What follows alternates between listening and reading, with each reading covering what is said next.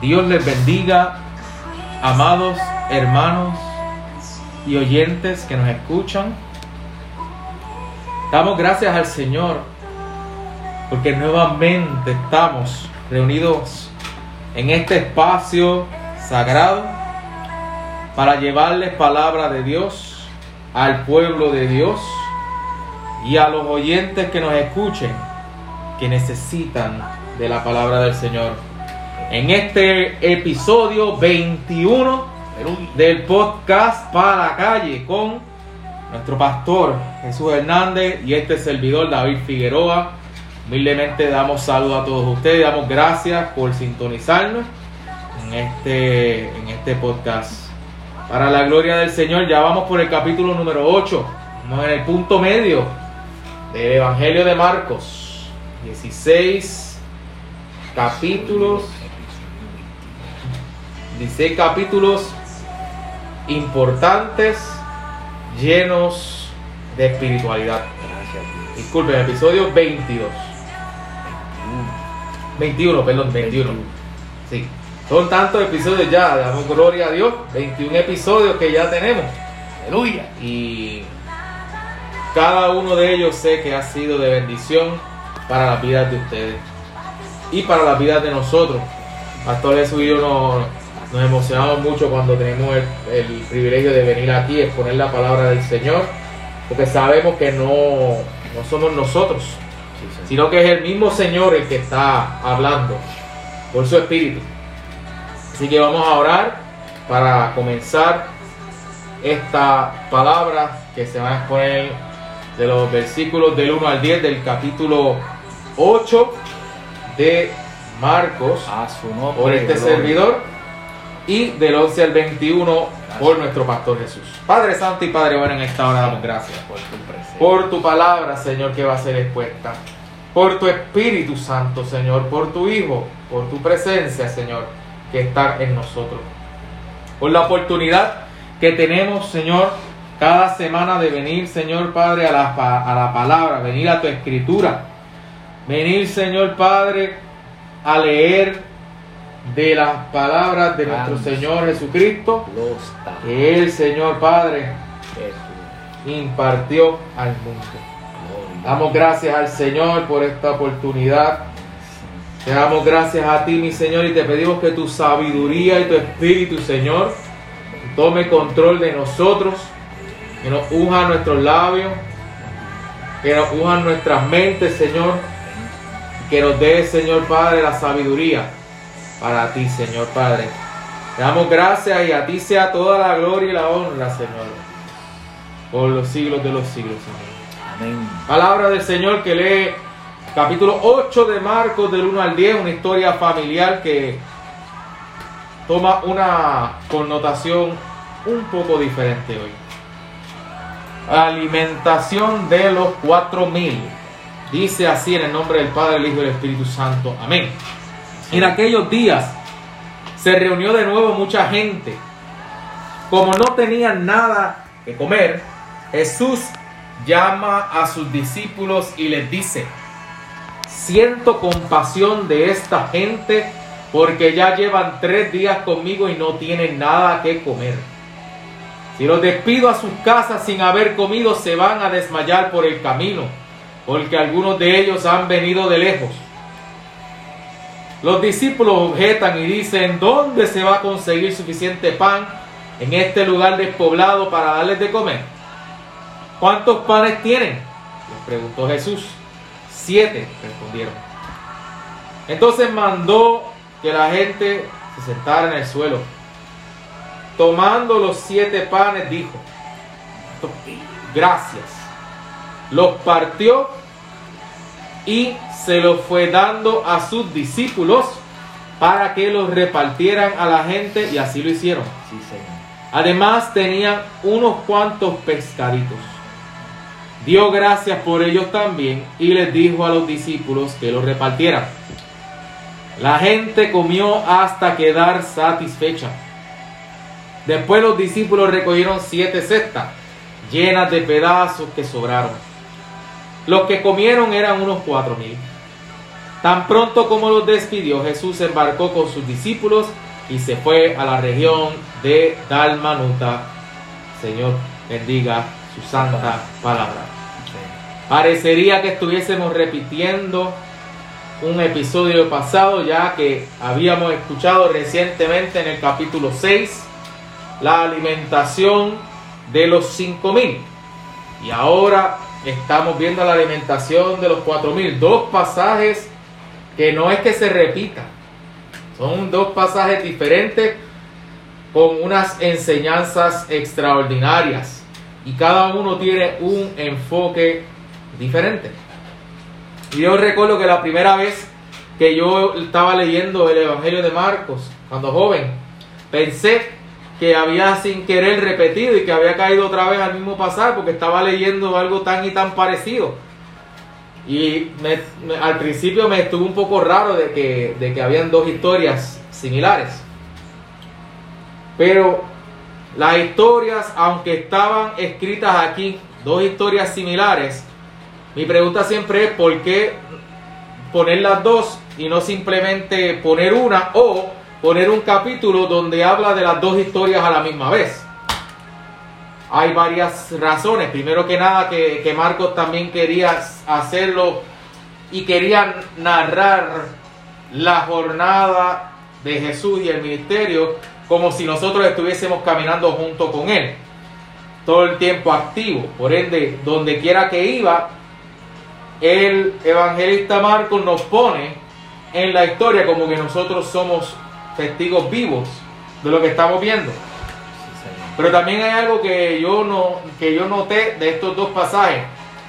Y es en dónde está la compasión de Jesús.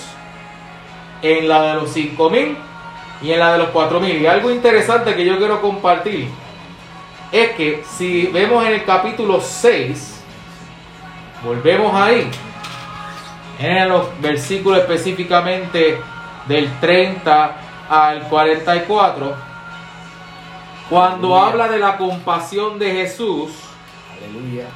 En el 34 dice que salió Jesús y vio una gran multitud y tuvo compasión de ellos porque eran como ovejas que no tenían compa, que no tenían pastor y comenzó a enseñarles muchas cosas.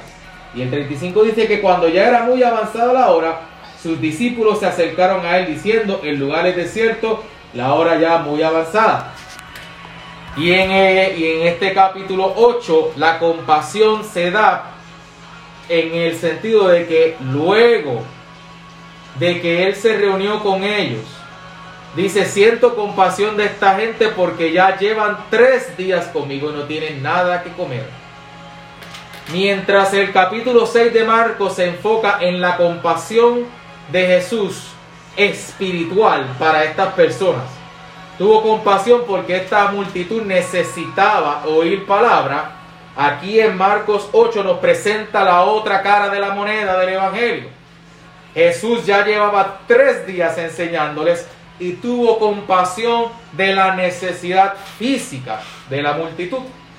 Mientras que en el 6 tuvo compasión de la necesidad espiritual, en el 8 tenía compasión de la necesidad física de ellos. La multitud no se había quejado ni había dicho nada en, el, en este pasaje del 8. Son los discípulos que están con él, la multitud lo está escuchando y Jesús mismo para la narrativa para decir, siento compasión de ellos, ya llevan tres días. Así de espiritualmente enriquecidos estaban estos hermanos. Pero Jesús también entendía que había una necesidad física para saciar. Aleluya. Hermanos, la palabra nos invita a que no solo saciemos la necesidad espiritual de los hermanos, sino que también busquemos saciar la necesidad física. Que nosotros seamos agentes activos de cambio para la multitud que está escuchando palabra, pero que también necesitan el pan. ¿De qué valía que esta multitud estuviese tres días corrido escuchando las enseñanzas y como el mismo Jesús decía, si los despido a su casa sin haber comido, se van a desmayar por el camino, porque algunos de ellos han venido de lejos. Así que aunque los dos pasajes son muy, muy, muy parecidos, casi en todo. Algunos dicen, pues, la diferencia es que eran 4.000, otros que eran 5.000. Yo entiendo que la diferencia era que en una de ellas la gente había escuchado la necesidad espiritual, se habían saciado por tres días, pero hacía falta suplirle la necesidad física. Mientras que en el 6 era al revés. Ellos necesitaban la necesidad de saciarse espiritualmente y Jesús siente compasión y les predica. Y esto es importante porque en el, en el, sentido que hoy les quiero traer de esta palabra, podemos entender que todo esto que estamos trabajando, todo esto, miren, esta es la mitad del Evangelio, este es el capítulo 8, son 16. Aquí vemos que todo esto lo podemos considerar a la luz de la, perdón, de la compasión de Jesús. Es la compasión que llevó a Jesús a hacer el milagro de los panes y los peces en el capítulo 6, porque la gente tenía una necesidad espiritual y Jesús se dio la tarea de suplirle la necesidad espiritual. Por eso fue que le pidió a los discípulos que ellos le dieran de comer. Ya Jesús había dado la necesidad espiritual. Pero en el capítulo 8 vemos que Jesús se da cuenta de que la gente se estaba saciando espiritualmente, pero necesitaba también tener, ¿verdad?, de qué comer para que no se desmayaran. Si Dios nos, nos permite entender esta compasión, entonces podemos tener esperanza y nuevas fuerzas en Él. La máxima expresión de la compasión de Jesús la podemos ver encarnada en la cruz del Calvario, cuando Jesús derramó su sangre por nosotros.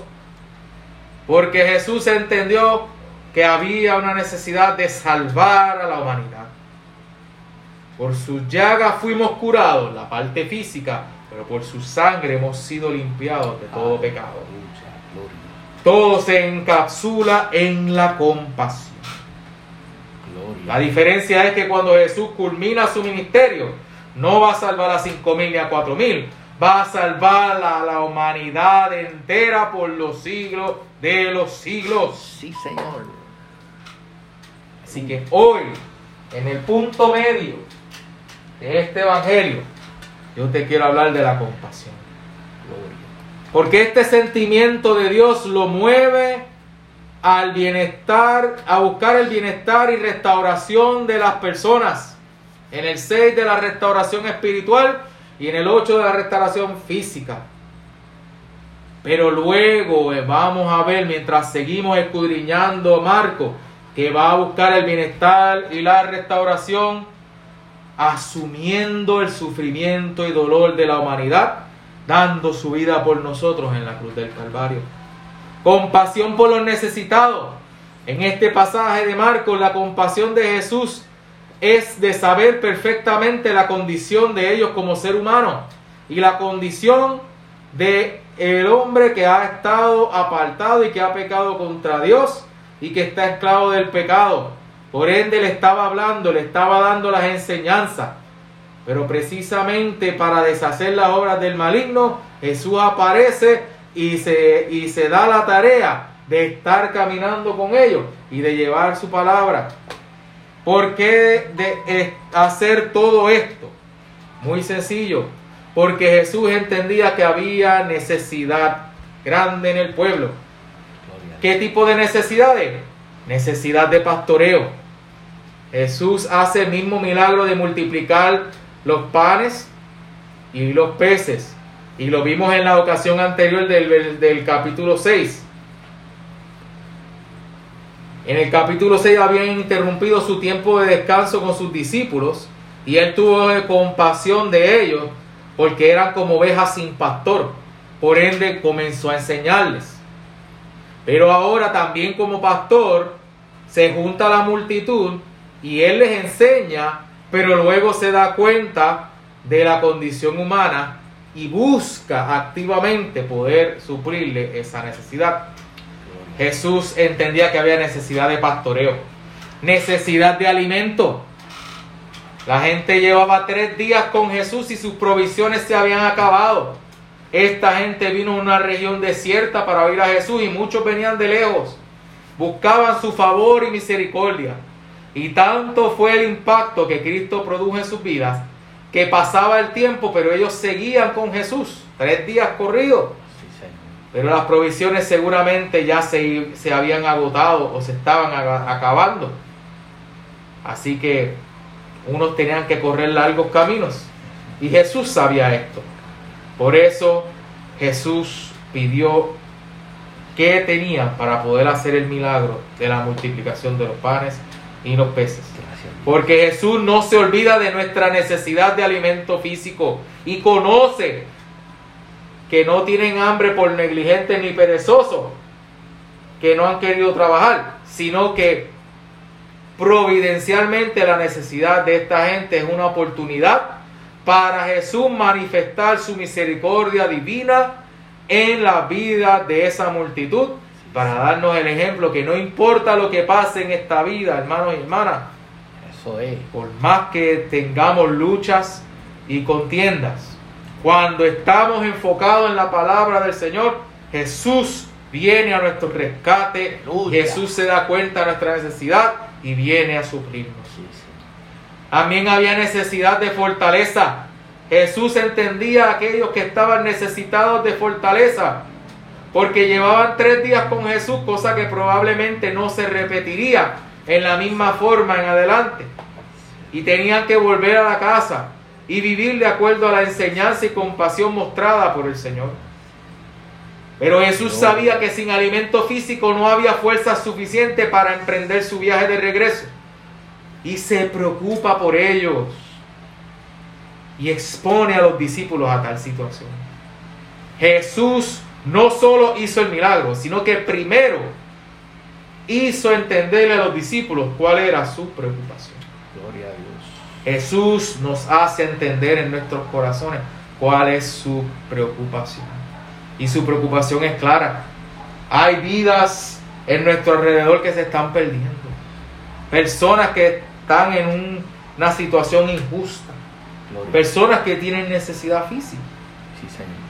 Y Jesús nos hace conscientes de eso a nivel espiritual como a nivel físico, para que nosotros podamos ser las manos y pies de Él, que podamos cada día que podamos recrear el milagro de los cuatro mil y de los cinco mil, logrando hacer que los panes y los peces Gracias, se multipliquen. Estamos como iglesia multiplicando los panes y los peces. Estamos como cristianos que hemos creído en el Señor multiplicando los panes y los peces. Estamos activamente reconociendo las necesidades de aquellos que están marginados. Y estamos haciendo lo posible para que ese milagro se dé también. Son preguntas que nos tenemos que hacer. Porque si no tienes fuerza, hermanos y hermanas, usted sabe lo que dice Isaías 40, 29. Que Él da el esfuerzo alcanzado y multiplica las fuerzas al que no tiene ninguna. Sí, Señor. Necesitamos ser afirmados en la verdad del Evangelio para luchar contra las acechanzas del maligno, contra nuestros propios deseos pecaminosos y dejar atrás los tropiezos y fracasos que hemos tenido para que pongamos la mirada firme en aquel que dio su vida por ti por mí. Aleluya. Otra cosa es que Jesús está disponible siempre. Esa compasión de Jesús está disponible siempre. Jesús expuso a sus discípulos la necesidad de la gente y como en la oportunidad anterior los discípulos nuevamente no ven forma de suplir esa necesidad, simplemente ven su incapacidad ven que sus provisiones no son suficientes. Nuevamente parecería que se repite el pasaje porque vuelven los discípulos y están prácticamente cerrados de mente con las preguntas de cómo actuamos, cómo vamos a hacer lo que el Señor nos pide. ¿Qué tan diferente como iglesia pensamos nosotros hoy día, hermano? ¿Cómo actuamos? ¿Confiamos en que Dios ha provisto esa situación? y que es poderoso para sostenernos en medio de ella? ¿O simplemente renegamos, peleamos y buscamos culpables? Hermanos, yo voy a ser vulnerable con ustedes. Yo he sufrido de ese mal, de pensar a veces cuando llegan muchas situaciones o se nos presentan situaciones que parecen muy difíciles. de renegarme, pelear y hasta buscar culpables. Nuestra vulnerabilidad humana lamentablemente es algo que nosotros tenemos en nosotros y que no podemos escapar. Pero tenemos que tomar un alto y reconocer que nuestra humanidad ahora está atada a la divinidad de Jesús. Y por ende, nuestra humanidad finita puede ser superada por la divinidad del Señor. Porque Dios nos quiere enseñar a que seamos agradecidos en lugar de estarnos quejando tanto. Otra cosa que este pasaje nos muestra es la provisión de Dios. La compasión de Jesús está disponible siempre y nos muestra la provisión de Dios. Porque Jesús dio gracias por esa provisión que había y la dio a la multitud. La provisión que había, lo que, lo que le dijeron los discípulos que había. Digo, hay siete panes, vamos a darle gracias a Dios. Hay unos pescaditos, no dijeron exactamente cuándo en este pasaje. Dame aquí, vamos a, vamos a bendecirlo. Y de ahí se multiplicó y se multiplicó y se multiplicó y se multiplicó. Gloria al Señor, aleluya. Entiendes en medio de tus necesidades que la verdadera provisión de Dios no se limita a las cosas o bienestar económico que puedas tener, sino que te ha dado a su propio Hijo para perdonar tus pecados y hacerte un hijo de Dios. ¿Acaso entiendes esto? ¿O crees que es mejor tener todo el mundo, todas las riquezas y comodidades de este mundo, aunque no tengas a Cristo? Hermanos, si no tenemos a Cristo, no tenemos nada. Los panes y pescados se pueden ir de este mundo. Los panes y pescados que este mundo nos ofrece vienen y se van. Son efímeros.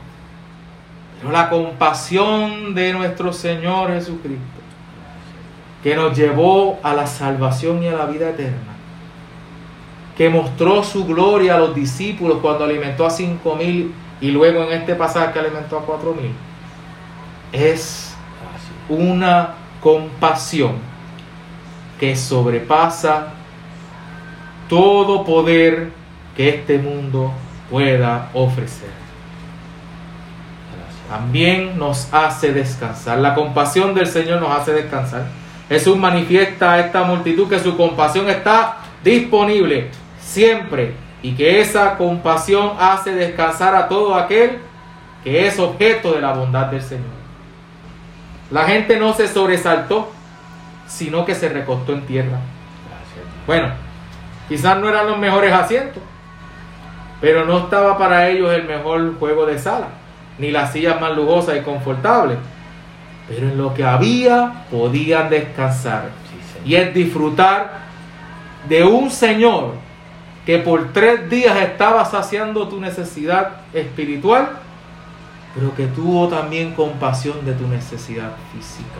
Gloria.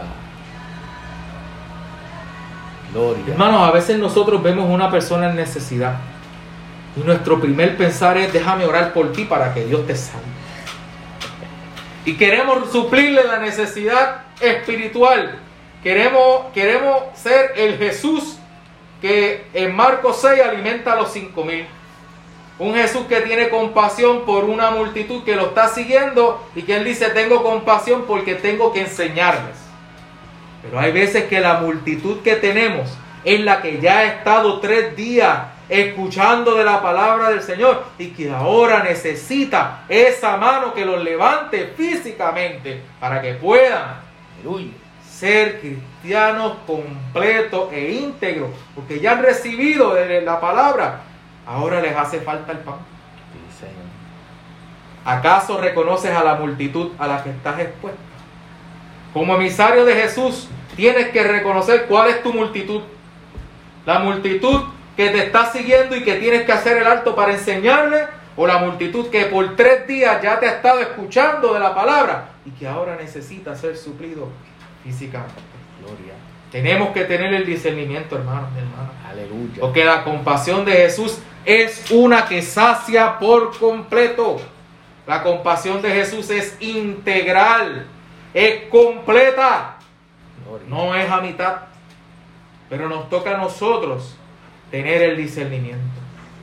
Si no, en vez de ser los representantes de Jesús en la tierra como Él quiere, terminamos siendo como los discípulos al principio de su ministerio, que no entendían todavía el propósito del Señor. Gloria.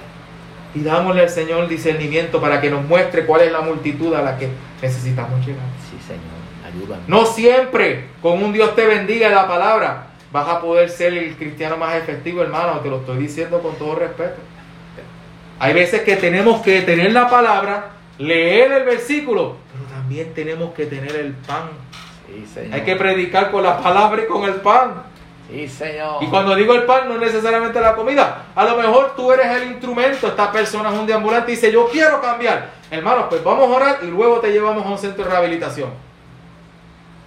No te quedes solo. Yo te voy a ayudar. Sí, Señor. Porque a lo mejor con simplemente decirle, yo voy a orar por ti y lo dejas, puede ser que regrese porque no tiene las herramientas para salir adelante. Sí, Señor. El Señor nos ha llamado a hacer su voluntad. Gracias, Dios. ¿Es Cristo la provisión de Dios para tu vida? ¿Realmente entiendes lo, lo que es y hace la compasión de Jesús? ¿Te quejas ante tus necesidades? ¿Sabes cuál es tu mayor necesidad y quién puede suplirla? ¿Entiendes que Dios no te debe nada, pero su compasión siempre está disponible? Aleluya. Gloria. encuentras descanso, te sacias por completo en la compasión de Jesús. ¿Acaso reconoces quién es la multitud que necesita escuchar de la palabra y cuál es la multitud que ya ha escuchado de la palabra y necesita ahora de la acción? Pidámosle al Señor el discernimiento. Y hermano y hermana que me está escuchando, si tú no has conocido todavía al Señor, déjame presentarte un Señor que tiene compasión de ti.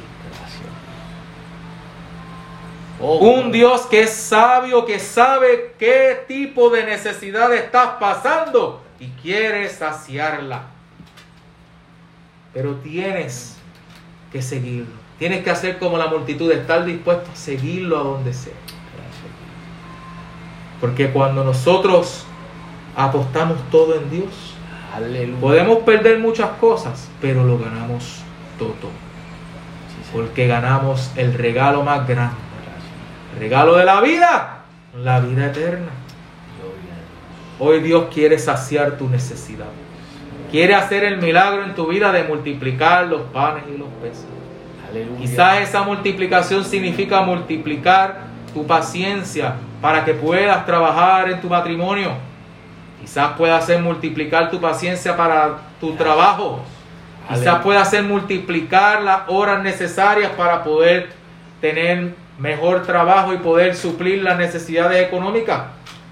Quizás sea multiplicar tus fuerzas Oh, gloria. emocionales para poder decirle basta ya, sea al vicio, a la depresión o a lo que te esté plagando tu vida. Sí, Señor. O quizás simplemente sea saciar la curiosidad tuya de seguir metiéndote en la palabra del Señor si acabas de recibir al Señor, estás nuevecito en el Evangelio. No importa en el lugar donde tú estás. Dios vio una multitud que tenía, todo el mundo tenía necesidades diferentes, pero Dios supo cómo suplirlas. Sí, Señor. Dios hará lo mismo contigo. Demos gracias al Señor, porque el milagro de los panes y los peces se da en la compasión del Señor. Y el milagro de la vida eterna para tu vida también se dio en la compasión del Señor. Gloria a Dios. Seamos agradecidos, porque Dios tiene compasión de ti y de mí por amor. Continuamos con el pastor Jesús. Gloria al Señor, palabra extraordinaria, aleluya. Dios es el Dios que suple toda nuestra necesidad y que está con nosotros. Y damos gracias a Dios por nuestro hermano David, el mensaje tan extraordinario a nuestra vida. Aleluya. Marcos 8, versículos del 11 al 21, dice así la poderosa palabra del Señor. Vinieron entonces los fariseos y comenzaron a discutir con él, pidiéndole señal del cielo para tentarle.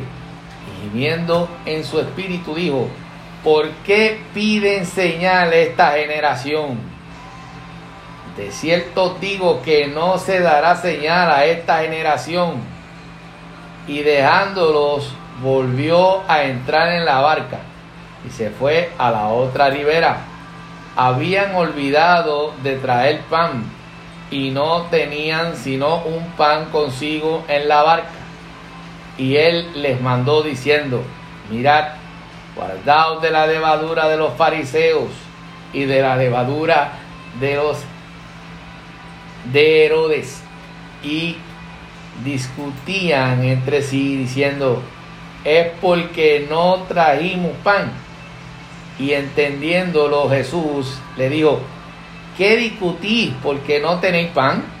No entendéis ni comprendéis. Aún tenéis endurecido vuestro corazón. Tienen ojos, no veis. Y teniendo oídos, no oís. Y no recordáis cuando partí los cinco panes entre cinco mil, ¿cuántas cestas llenas de los pedazos recogí, recogisteis? Y ellos dijeron, doce. Y cuando los siete panes entre cuatro mil, ¿cuántas canastas llenas de los pedazos recogisteis? Y ellos dijeron, siete. Y, los, y les dijo, ¿cómo aún no entendéis? ¿Cómo aún no entendéis? Vinieron entonces los fariseos y comenzaron a discutir con él, pidiéndole señal del cielo para tentarle. ¿Quién es él? Él es Jesucristo el Señor. Comenzaron a discutir con él, comenzaron a discutir con el Dios Todopoderoso Comenzaron a discutir con el pan de vida, con el buen pastor. Danos señal del cielo, de Dios, que demuestre que tú eres de Dios. Danos una señal que demuestre que tú has venido del cielo, decían los fariseos. Los fariseos tratan de tener, de tentar a Jesús que caiga en una trampa querían controlar al maestro y haga un milagro para hacer la voluntad del enemigo. Esto viene a la mente la tentación de nuestro Señor y Salvador Jesucristo allá en el desierto. Cuando Dios, Jesús fue bautizado por Juan el Bautista, dice la escritura que fue llevado por el Espíritu para ser tentado en el desierto por el enemigo de las almas. Y Jesús ayunó 40 días y 40 noches y luego de eso dice que fue tentado. El Señor tenía una necesidad física. Y el enemigo de las almas tuto al fin. Sabiendo que el Señor tenía esa necesidad física, le dijo, convierte esas piedras en pan. Si tú eres el Hijo de Dios, convierte esas piedras en pan. Y el Señor le dijo, no solo de pan vivirá el hombre, sino de toda palabra que sale de la boca de Dios. Sí, Señor. Aquí estos fariseos están haciendo lo mismo. Aquí estos fariseos son los emisarios del enemigo que quieren que el Señor haga la voluntad de ellos. Y Dios no va a hacer la voluntad del enemigo de las almas. Dios no va a hacer la voluntad de nadie, mi amado hermano. A Dios no se le puede manipular. Aquí el Señor manda y va. Y se hace lo que Dios diga y la voluntad de Él. Por eso Jesús dijo allá en ese maní, Señor, que se haga tu voluntad y no la mía. Aquí los fariseos están tratando de tentar al Señor para que entonces el Señor haga la voluntad de ellos. Es imposible. Porque el Señor siempre es soberano y Él hace como Él quiera. Nosotros no somos quienes para decirle al Señor lo que tiene que hacer. Y los fariseos menos. Marcos 8:12. y viendo en su espíritu dijo, ¿por qué pide señal esta generación? De cierto digo que no se dará señal a esta generación. Jesús está molesto por la pregunta. Cuando el texto dice y gimiendo en su espíritu, lo que significa es que él estaba molesto. Esta generación está gente. No se dará señal, dice el Señor. Ya ellos habían visto los milagros de Jesús y no creían. Ellos habían visto cómo Jesús había sanado al enfermo. Ellos habían visto cómo Jesús había resucitado muerto. Ellos habían visto cómo Jesús le había dado vista a Bartimeo el ciego. Ellos habían visto cómo Jesús había resucitado a Lázaro, que hacía cuatro días olía mal y lo había resucitado. Ellos habían visto cómo el hijo de la viuda de Naín había resucitado. Ellos habían visto cómo la hija de Jairo había resucitado. Señor. Y ellos no creían. A pesar de todos estos milagros, ellos no podían entender que Jesús era el Dios Todopoderoso, el Mesías prometido en el Viejo Testamento. Ellos habían visto señales de más y no creían. Hay personas, mi amado hermano, que aún viendo no creen. Aún viendo el milagro no creen. Marco 8:13 dice así, y dejándolos volvió a entrar en la barca y se fue a la otra ribera. El Señor dijo, bueno, no discuto más con ustedes. Me voy a hacer mi trabajo. Tengo que trabajar. A eso he venido. Marcos 8:14 dice, habían olvidado de traer pan. Habían olvidado de traer pan y no tenían sino un pan consigo en la barca. El 15 dice, Jesús les advirtió, miren, cuidados, miren, cuídense de la levadura de los fariseos y de la levadura de Herodes. Jesús les advirtió, miren, cuídense de la levadura de los fariseos y de la levadura de Herodes. Marco 8:15. El Señor les dice, cuídense. Jesús les está advirtiendo sobre un peligro. Cuídense de los fariseos. Cuídense de Herodes. La levadura de los fariseos y de Herodes, mi amado hermano. La levadura es el poder corrupto de los fariseos y Herodes. La levadura, cuando el Señor habla de la levadura, está hablando de ese poder corrupto que tenían los religiosos del tiempo de Jesús. Del poder corrupto que tenía Herodes. El Señor le está diciendo, cuídense. Sí, Señor. Take care. Sí, bueno. Take care. Take care. Aleluya. Vive, Rey de Gloria. El Señor le está Dios. diciendo, cuídense. Señor. La levadura del pan lo que hace es que infla el pan. El pan crece. Y el proceso que está ocurriendo ahí es que hay una fermentación del azúcar, de las azúcares. Por eso él crece. El Señor le está diciendo, cuando los discípulos están discutiendo por el pan, no tenemos pan, pues el Señor inmediatamente da una enseñanza espiritual y habla de la levadura, del pan. Santo Dios. Entonces hace una comparación con la levadura, con el poder corrupto de los fariseos y de Herodes. Versículo 16, Marco 8.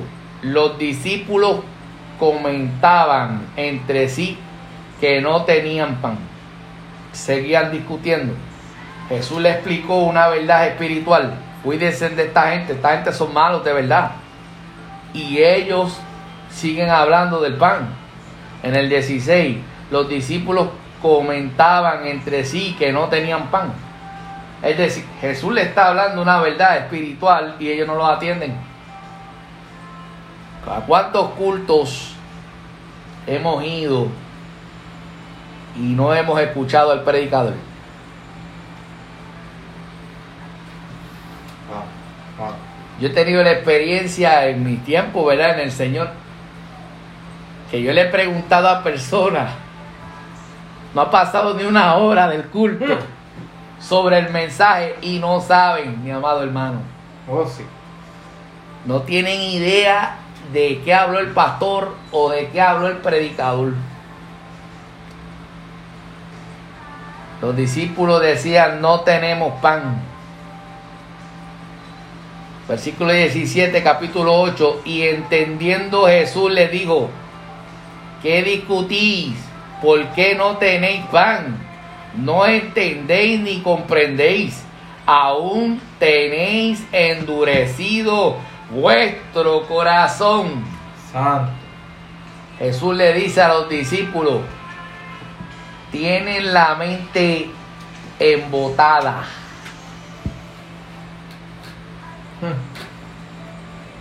Tienen la mente embotada. Marcos 8, 18, 19 dice, teniendo ojos no veis, teniendo oídos no oís, y no reco- recordáis. Cuando partí los cinco panes entre cinco mil, cuántas cestas llenas de los pedazos recogisteis. Y ellos dijeron, doce.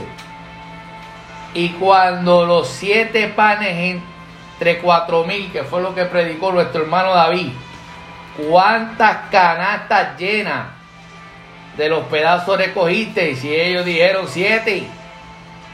Y les dijo, ¿cómo aún no entendéis? Los discípulos tienen un problema, mi amado hermano.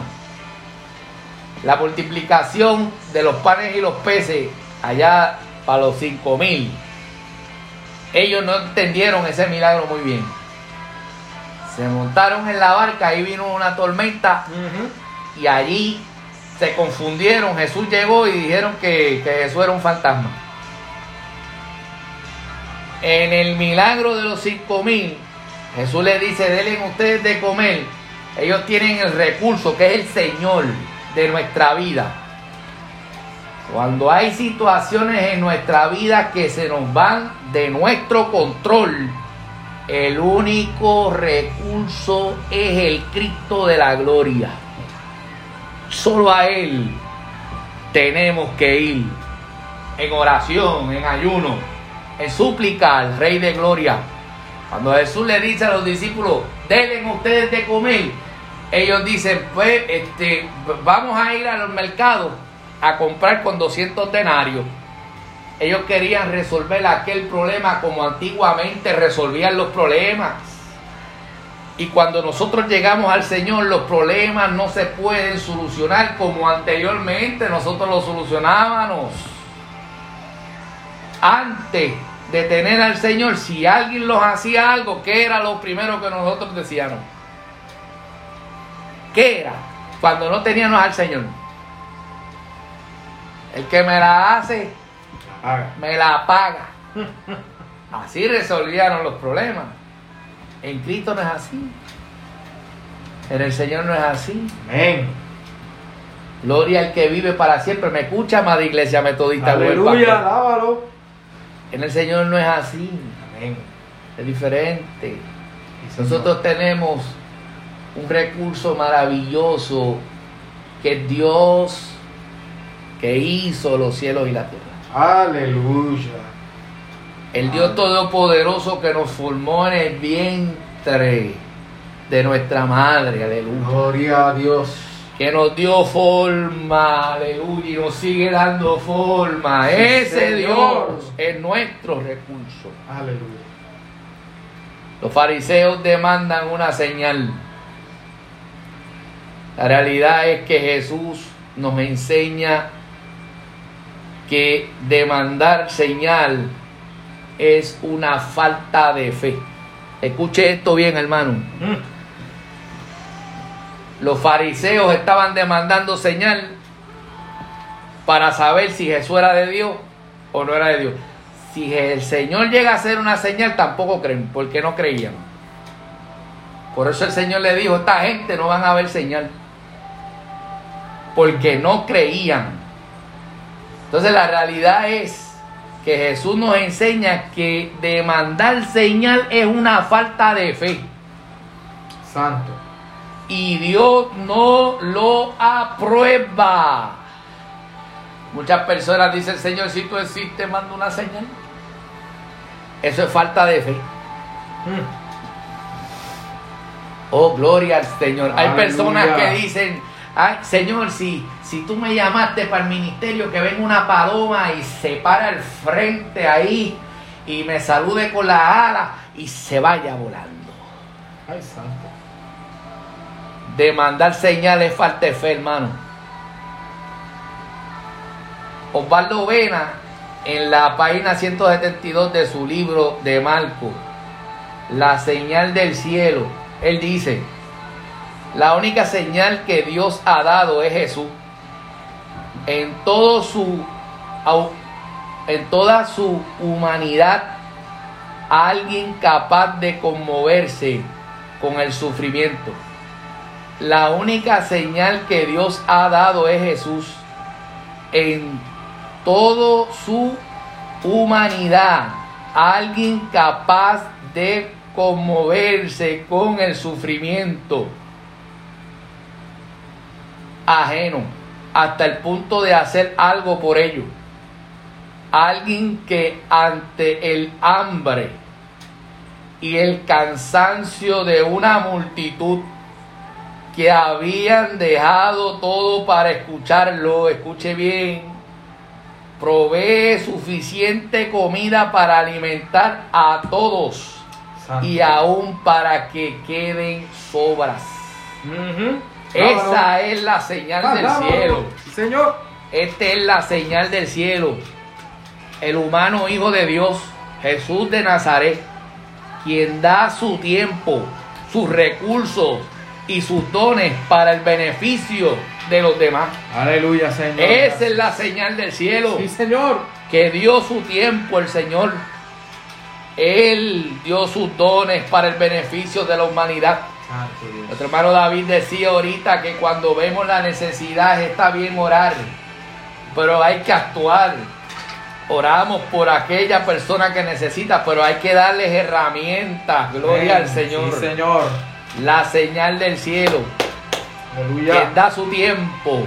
Si no tienes dinero, pues da tu tiempo Sí, Señor. por el prójimo. Gracias, Padre. Sus recursos, los recursos que tú tengas para el prójimo. Y los dones que Dios te ha dado, conságralos a la iglesia del Señor. Consagra tu profesión, consagra esos dones a la iglesia. Esa es la señal. Cuando Dios produce milagros en nuestro corazón, aleluya, cuando alguien cambia, esa es la señal. Gloria a tu nombre, Dios. La mayor señal se muestra cuando el pueblo de Dios se une en solidaridad y tiene compasión ante el sufrimiento ajeno. Esa es la señal. Cuando se incluye al excluido y se le da un propósito en la sociedad de hoy. Sí, Señor.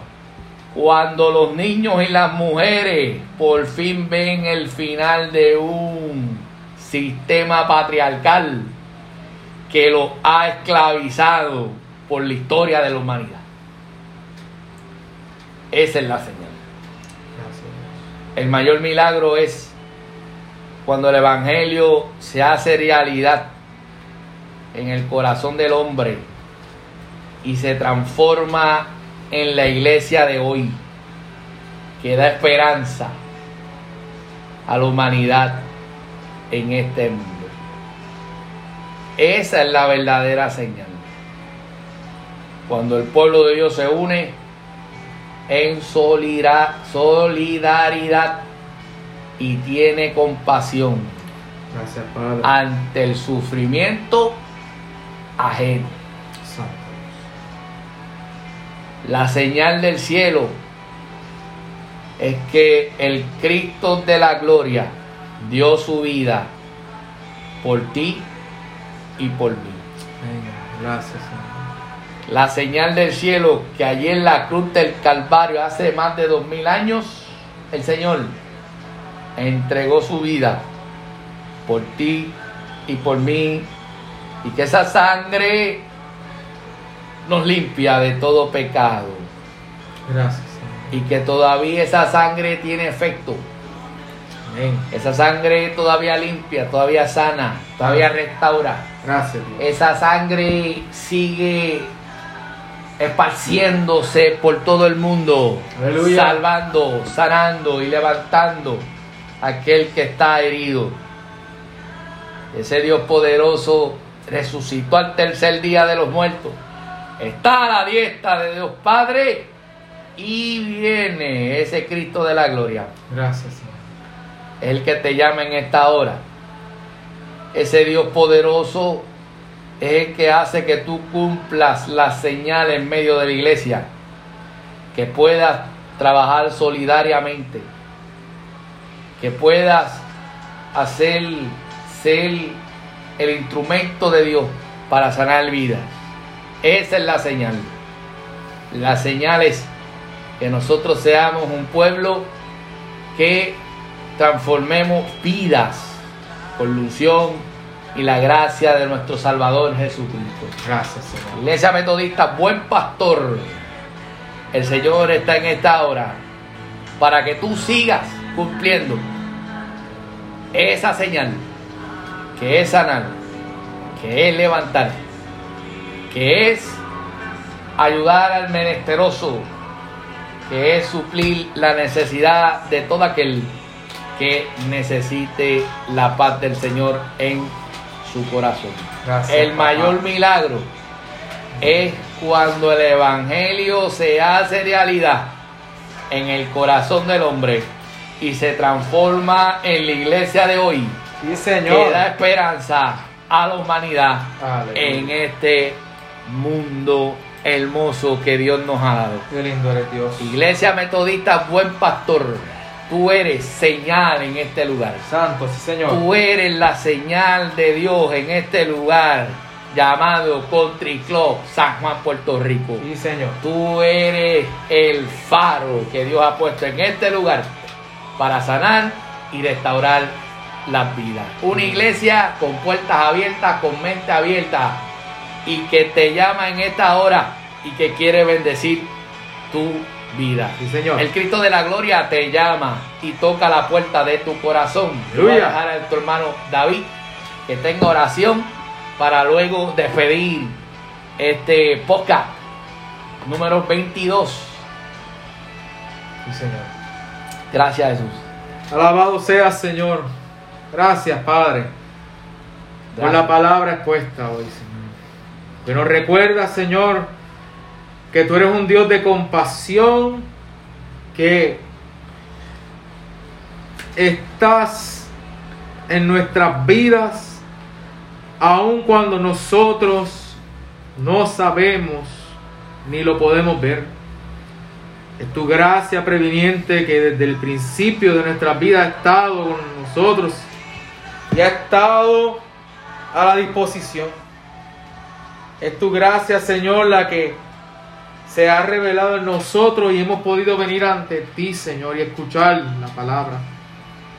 Y es tu gracia, Señor, la que ha reconocido y ha identificado nuestra necesidad y tú has actuado, Señor, para suplir nuestras necesidades. Gracias, Señor, porque tú nos has enseñado, Señor, qué tan valioso es cuando te aceptamos, te recibimos en nuestros corazones. Gracias, Señor, porque tú, Señor, eres el que nos suples, el que nos das de tu palabra, que nos das de tu poder, que tú nos sacias, Señor, completamente. Señor, ayúdanos a hacer, Señor Padre, tu voluntad. Hacer las manos y pies tuyos.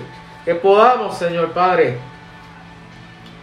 reconocer la necesidad en nuestro entorno, en nuestra Jerusalén y poder salir, Señor Padre, a suplir esa necesidad a poder llevar tu palabra y llevar ese pan.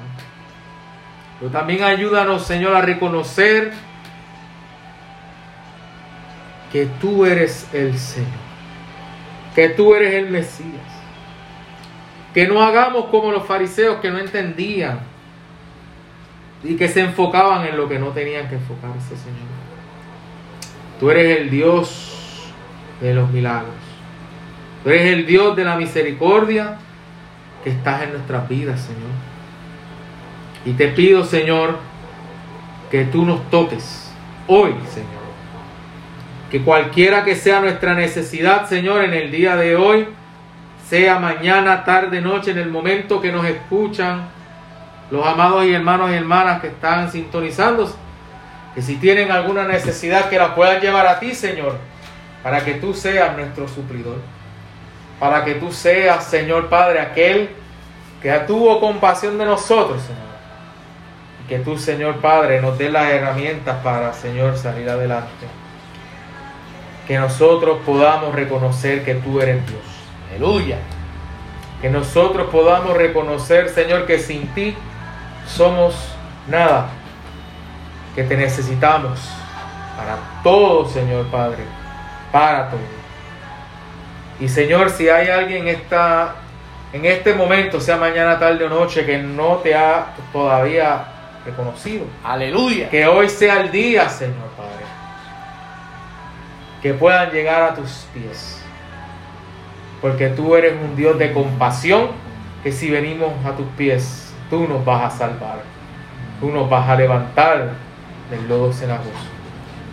Te pido, Señor, que en estos momentos tú toques las vidas de aquellos que no te conozcan y que esas personas puedan decir, Padre, te reconozco como mi exclusivo Salvador. Que puedan venir a tus caminos, Señor, y sean transformados. Que nosotros, Señor, como iglesia, seamos transformados todos los días para seguir trabajando en la comunidad de Country Club San Juan.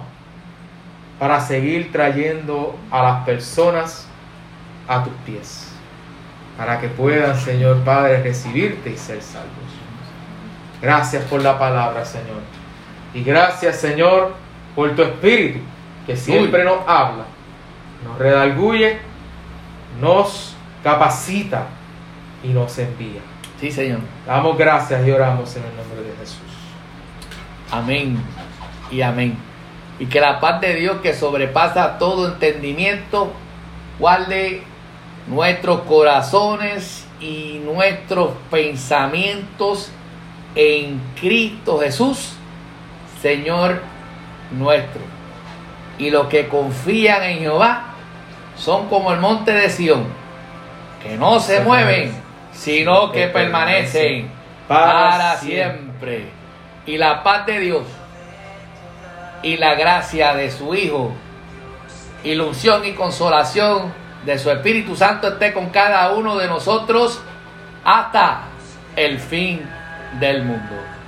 Dios les bendiga y hacia adelante en el Señor, que Dios es bueno. Nos vemos el próximo podcast, número episodio 22. 22. 22. Así que Dios les bendiga y hacia adelante. Dios les bendiga. Que Dios es bueno. Hasta el próximo lunes. Dios les guarde. Dios les bendiga.